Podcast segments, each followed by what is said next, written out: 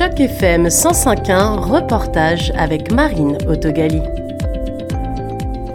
Je voudrais simplement vous dire que j'espère qu'on aura un échange. Euh, je vois que Joanne Bellucco est là, que euh, Florence Sobieski est là. Merci, merci. Alors, euh, je vous donne rendez-vous après les projections de ces trois petites merveilles. Le documentaire 1, 2, 3, Nos identités franco-canadiennes de Joanne Bellucco a permis de discuter avec l'audience des singularités dans les profils de francophones en Ontario, notamment en présence de Caroline Reynaud, une des comédiennes qui était dans le documentaire. C'est fou que vous soyez venus euh, ce matin, moi-même, euh, je me serais réveillée. Je voulais euh, donner la parole, enfin si vous avez des questions, quoi, donner la parole à, Caroline Renaud qui était dans le, dans le film, dans le documentaire, qui joue au, théâtre français qui va devoir nous quitter dans, quelques minutes. Alors si vous avez des questions pour elle ou des choses à lui dire, euh, c'est le moment. Bonjour tout le monde, euh, merci d'être venu.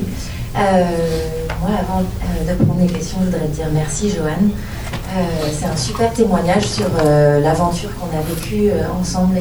L'aventure humaine a été tellement intense que ce que ce film a fait, c'est que ça m'a rappelé le projet incroyable sur lequel j'étais. Donc c'était très émouvant, ça m'a fait beaucoup de bien de, euh, de voir ces images et de, et de, retrouver, euh, de retrouver tous ces visages, puis de quoi on a parlé, puis que c'était, c'est, actuel, ça part du passé, c'est actuel, ça part du futur, puis c'est vraiment...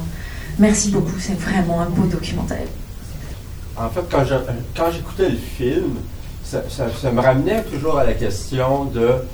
Euh, on parle, en fait, ça fait euh, depuis les années 60 qu'on parle tout le temps de cette question de l'identité franco-canadienne. Et en fait, on pose rarement la question qui est, en fait, ce sont deux, euh, deux constructions nationales. Donc, deux, deux nations qui se confrontent dans l'identité francophone.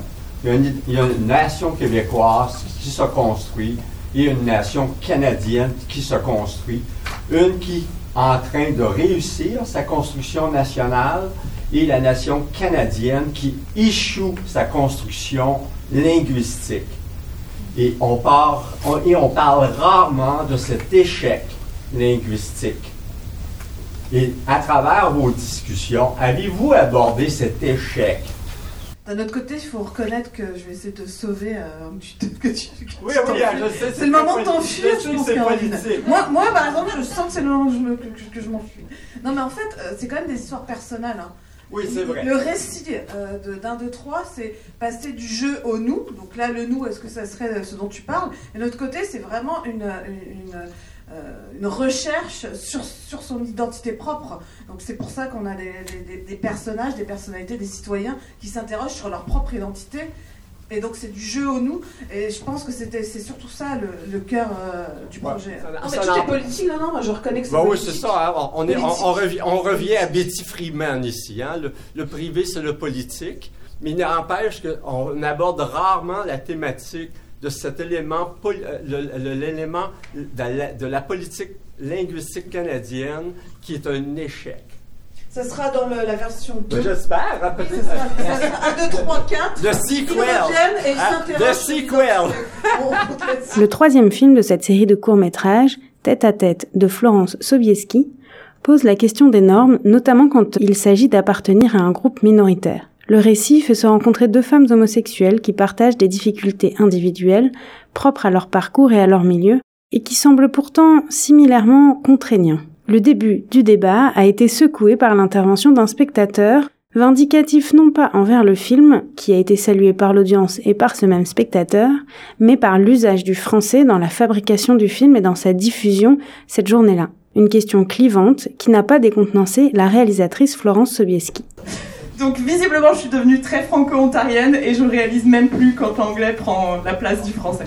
Donc désolé pour ça encore. Euh, je vais aller plus loin. Excuse-moi Florence, je vais aller plus loin encore. Les crédits sont aussi en anglais.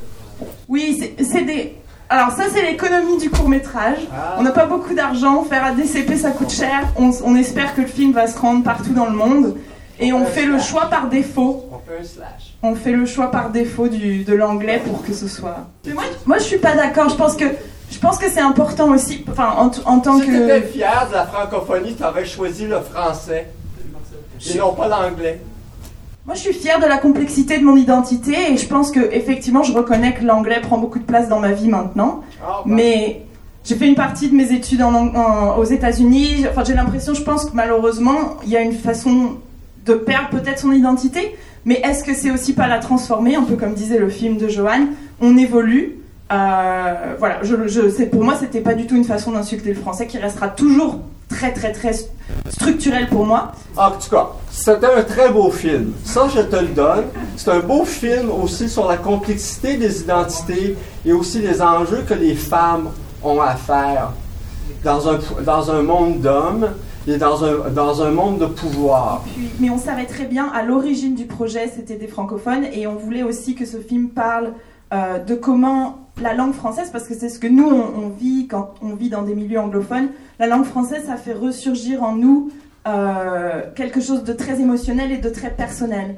Et pourquoi ces deux femmes, elles arrivent aussi à aller si loin dans leur relation en- entre elles? Mais le français y est pour beaucoup.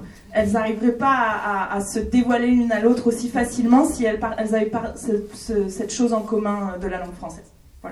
Les spectateurs et spectatrices étaient pour beaucoup des proches des cinéastes, comme Benjamin Sourisseau, venu soutenir son ancienne collègue de TFO.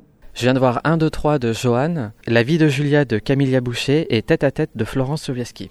Je trouve que 1, 2, 3 de Johan était vraiment très intéressant parce qu'il montre euh, un des spectacles qui me touche beaucoup parce qu'il euh, c'est quelque chose que quand moi je suis arrivé au Canada, j'ai d'abord vécu à Montréal et j'ai vu euh, justement le, comment le, les Québécois euh, traiter et euh, en fait essayer d'effacer euh, les Franco-Canadiens en dehors du Québec. Et je trouve que le fait d'avoir fait un documentaire sur ce spectacle qui met de l'avant cette euh, réalité était euh, très intéressant parce que ça permet à tout le monde d'ouvrir les yeux sur, sur la condition des Franco-Ontariens, Franco-Canadiens face aux, Québécois. La discussion qu'il y a eu après le- les courts-métrages reflète exactement il reflète les, euh, les conflits identitaires qui se trouvent en Ontario francophone. Et euh, c'est très compliqué de, euh, de répondre à, oui ou non à certaines questions, en fait. C'est jamais blanc ou noir. C'est toujours très très gris. Ça dépend de nos, toute notre intersectionnalité, de nos contextes de, là où on a fait nos éducations, de là où l'on vient, de l'immigration. Et je trouve que personne n'a une, réponse qui est euh, vraiment euh, la bonne réponse.